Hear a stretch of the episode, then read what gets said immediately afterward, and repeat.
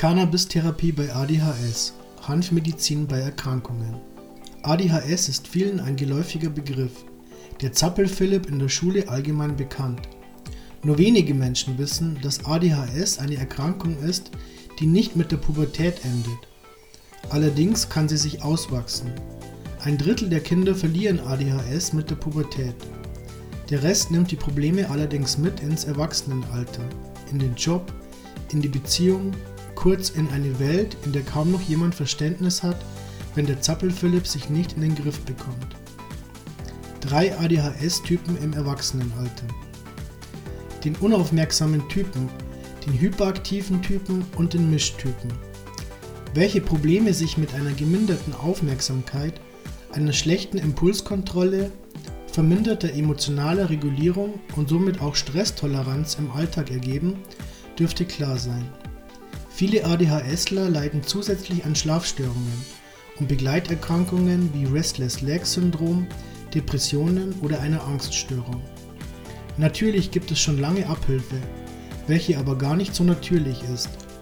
Man verschreibt gemeinhin Stimulantien wie Amphetamine, Ritalin, Methylphenidat etc.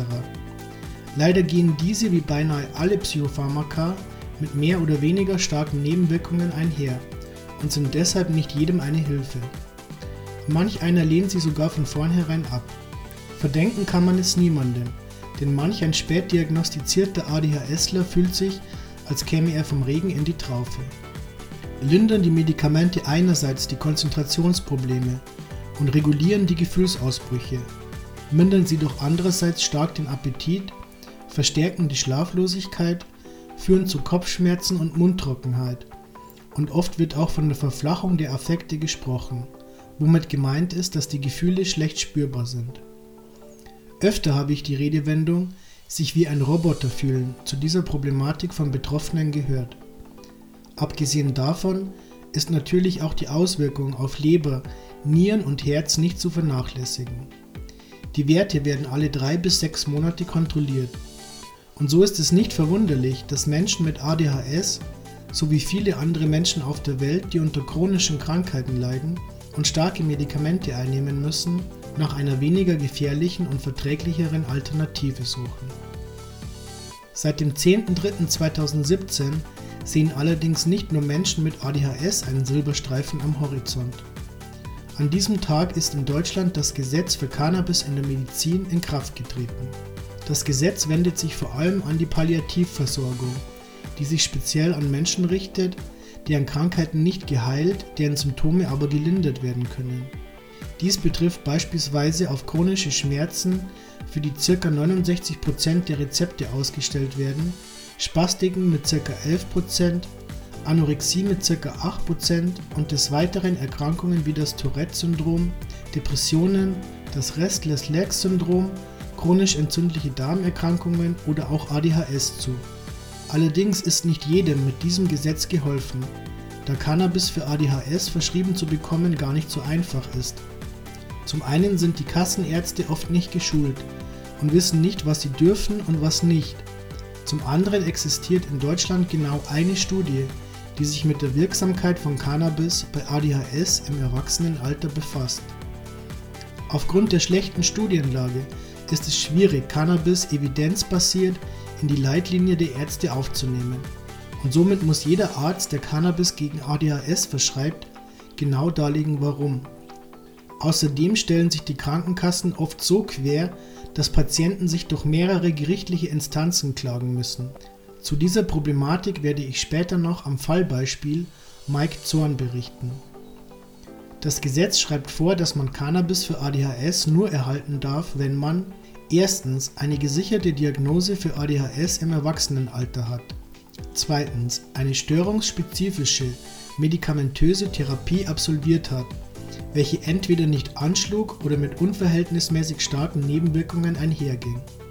In einer solchen Therapie wird mit Stimulantien wie zum Beispiel Methylphenidat, Ritalin oder Atomoxetin behandelt. Drittens eine nicht ganz entfernt liegende Aussicht auf eine spürbar positive Einwirkung auf Krankheitsverlauf oder schwerwiegende Symptome. Allerdings hört und liest man immer wieder, dass Patienten einfach kein Cannabis bekommen und ich fragte mich warum. Zur Beantwortung dieser Frage habe ich Frau Dr. Eva Milz zu Rate gezogen. Sie ist Psychotherapeutin in Berlin und in ganz Deutschland bekannt für ihre Arbeit mit Cannabis. Auch die Falldarstellung, auf welche ich mich später noch beziehe, hat sie in Zusammenarbeit mit Dr. Grotenhermen durchgeführt. In unserer E-Mail-Korrespondenz erzählte sie mir, dass das größte Problem auf dem Weg zur Cannabis-Therapie in ihren Augen oft die Patienten seien. Sie schrieb mir, dass oft allein schon die Diagnose fehle. Hinzu käme, dass Patienten oft den konventionellen Weg über Stimulantien ablehnten und diese als Chemie bezeichnen würden. Frau Dr. Mills erklärte mir auch, dass es nicht möglich wäre, Cannabis als Medikament der ersten Wahl zu verschreiben, da die Leitlinie dies eben nicht vorsähe. Ich erklärte ja schon, dass man Medikamente meist evidenzbasiert auf Basis empirisch zusammengetragener und bewerteter wissenschaftlicher Erkenntnisse erfolgend in die Leitlinie aufgenommen werden und dafür momentan einfach noch die Menge der Daten fehlt. In der Leitlinie stehen Behandlungsempfehlungen, an denen sich die Ärzte orientieren können. Der Fall eines ADHSlers, der am 27.11.2018 vor Gericht versuchte, Cannabis zu erstreiten, erzählt eine ähnliche Geschichte. Der junge Mann, 31, hatte in einem Eilverfahren Einspruch gegen einen Beschluss des Sozialgerichts eingelegt und wurde abgewiesen. Dieser Fall ging durch viele Medien, welche zum Teil mit Kein Cannabis für ADHS-Patienten titelten. Eine bestenfalls unglücklich gewählte Überschrift zumindest eine sehr missverständliche. Damit war nämlich nicht der ADHS-Patient allgemein gemeint, sondern ausschließlich dieser junge Mann, welcher tatsächlich ohne eine gesicherte Diagnose in dieses Verfahren gegangen war. Außerdem hatte ihm seine Praxis nur einmal Cannabis verschrieben und sich danach geweigert, ihn weiter zu behandeln. Er sei auf das Medikament fixiert, hieß es von Seiten der Praxis. In meinen Ohren klingt das den Problemen der Frau Milz sehr ähnlich. Sie schrieb mir, sie sei sogar auf der Suche nach Patienten, welche die Kriterien erfüllen. Es gibt also keinen Grund, sich auf seinem Weg beirren zu lassen. Auch an der Studienlage wird gearbeitet.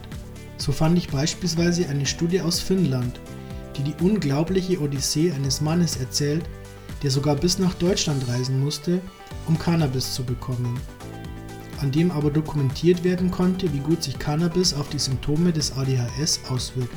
Außerdem fand ich eine Studie bzw. Falldarstellung mit 30 erwachsenen ADHS-Patienten aus dem Jahre 2015 von Frau Dr. Eva Milz und Herrn Dr. Franjo Grotenhermen. Es ist eine Falldarstellung aus der praktischen Anwendung. Die kontrollierte und randomisierte Studie, die man auch so nennen darf, ist die von Bruce Cooper aus 2017 mit Sativex bei ADHS im Erwachsenenalter. Sie erwähnt unsere Falldarstellung in ihrer Literaturliste, hat aber die wichtigere Arbeit der Publikation gemacht. Auf Basis dieser Erhebung kann man Patienten, die alle Kriterien erfüllen, Sativex als Off-Label-Behandlungsversuch verordnen. Die Erfahrungen mit einem Fertigmedikament verbaut den meisten Patienten weniger den Weg zu einem weiterverordneten Kassenpsychiater als ein einmaliges Blütenrezept. Viele Menschen mit ADHS konsumieren Cannabis illegal und oft gereicht ihnen das zum Nachteil. In meinem Interview Wenn Therapien krank machen, habe ich eins dieser Beispiele beleuchtet.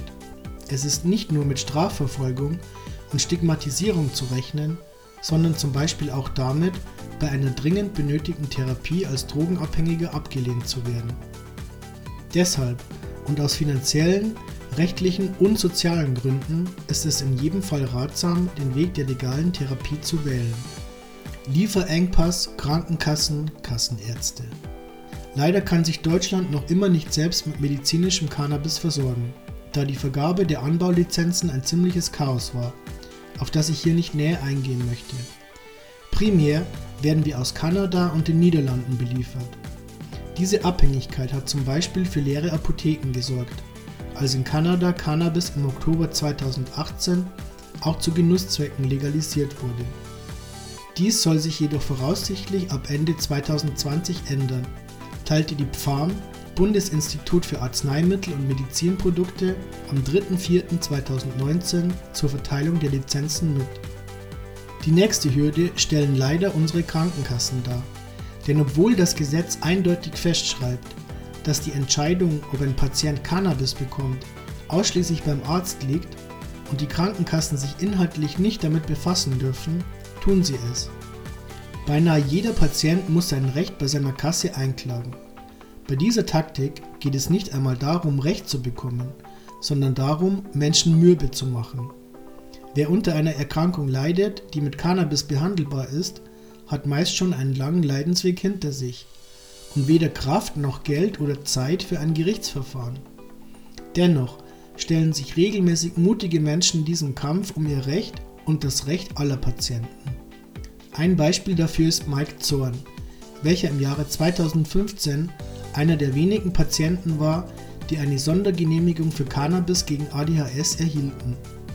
Diese sollte er allerdings zum Erlass des neuen Gesetzes im März 2017 abgeben. Nun ging der ganze Kampf, den er zuvor schon geführt hatte, erneut los. Im Januar 2017 stellte er dann erneut einen Antrag auf Übernahme der Kosten, welcher abgelehnt wurde. Im Februar wiederholte sich das Ganze und das obwohl sein ADHS vorher erfolgreich mit Cannabis behandelt worden war und er sogar eine Schwerbehinderung mit 40% anerkannt bekam. Daraufhin sprach er bei seiner Krankenkasse vor und wurde nicht ernst genommen. Im April desselben Jahres kam es dann zur Verhandlung, da Herr Zorn Altklage eingereicht hatte. In dieser Verhandlung wurde entschieden, dass Herr Zorn von seiner Krankenkasse bis zur Hauptverhandlung mit Cannabis versorgt werden muss. In der Hauptverhandlung bekommt er hoffentlich seine Kostenübernahme für 150 Gramm Cannabis im Monat zurück. Die Verhandlung steht noch aus. Ich werde über den Ausgang berichten. Allerdings hat dieses ganze Martyrium so viele alte Wunden des ebenfalls unter einer komplexen posttraumatischen Belastungsstörung leidenden Herrn Zorn aufgerissen, dass ihm inzwischen eine Schwerbehinderung von 50% anerkannt werden musste. Dies ist wirklich ein gutes Beispiel dafür, wie Krankenkassen die Not von Patienten vergrößern, nur um Geld zu sparen. Zu guter Letzt wären dann noch die fehlenden bzw. ungeschulten Kassenärzte. Da es keine zentrale Anlaufstelle für Ärzte oder Patienten gibt, um sich über das Gesetz zu informieren, sind Ärzte natürlich verunsichert. Wenn der Patient zum Beispiel ein Rezept einlöst, das die Krankenkasse dann doch nicht zahlt, bleibt der Arzt darauf sitzen auch die Anträge sind ein riesiges Stück Arbeit und da fragt sich wahrscheinlich der eine oder andere Mediziner, warum er denn so viel Mehraufwand betreiben sollte. Zum Glück gibt es auch unheimlich viele Ärzte, die interessiert sind und mit denen man ganz offen über das Thema sprechen kann, auch wenn man noch nicht legal konsumiert. Egal welche Erkrankung man hat, einen Kassenarzt zu finden, der mit einem diesen Weg geht, ist meist sehr schwierig. Gesagt sei allerdings, dass man vor allem bei Suchtmedizinern schnelle Hilfe finden kann, da sich diese deutlich besser mit Substanz und Gesetzeslage auskennen. Abschließend möchte ich noch eine zusätzliche Möglichkeit aufzeigen, Cannabis für ADHS zu bekommen, ohne den Umweg über Stimulantien machen zu müssen. Ich habe initial schon über die Komorbiditäten, Begleiterkrankungen von ADHS geschrieben und eben diese stellen auch einen Weg zur Cannabis-Therapie dar. Sollte man beispielsweise unter einem Restless Leg Syndrom leiden, gibt es in der Leitlinie primär die Behandlung mit L-Dopa, einem Dopamin-Antagonisten. Dieses Medikament ist eigentlich ein Parkinson-Medikament und geht häufig mit Nebenwirkungen wie Übelkeit, Schläfrigkeit und Erbrechen einher. Sollte man dieses nicht vertragen, was oft der Fall ist, hat man eine gute Chance mit dem richtigen Arzt Cannabis zu erhalten. Man zahlt momentan für 100 Gramm Tilray 25 ganze 2806 Euro. Das ist circa der fünffache Straßenpreis. Man sollte sich also gut überlegen, ob man seinen Bedarf wirklich selber decken kann und will. Natürlich ist es auch möglich, ein Rezept erstmal privat zu zahlen, bis die Krankenkasse eingelenkt hat. Abschließend kann ich sagen, dass mein ADHS ungemein von Cannabis profitiert, und zwar in allen Bereichen. Ich kombiniere es mit einem CBD-Vollspektrumöl. Außerdem konsumiere ich THC ausschließlich abends und nachts gegen meine Schlafstörungen. Ansonsten würde meine Produktivität leiden. Tagsüber bin ich mit CBD gut auf der Linie. Hoffentlich wird das in Zukunft noch mehr Menschen mit ADHS so gehen.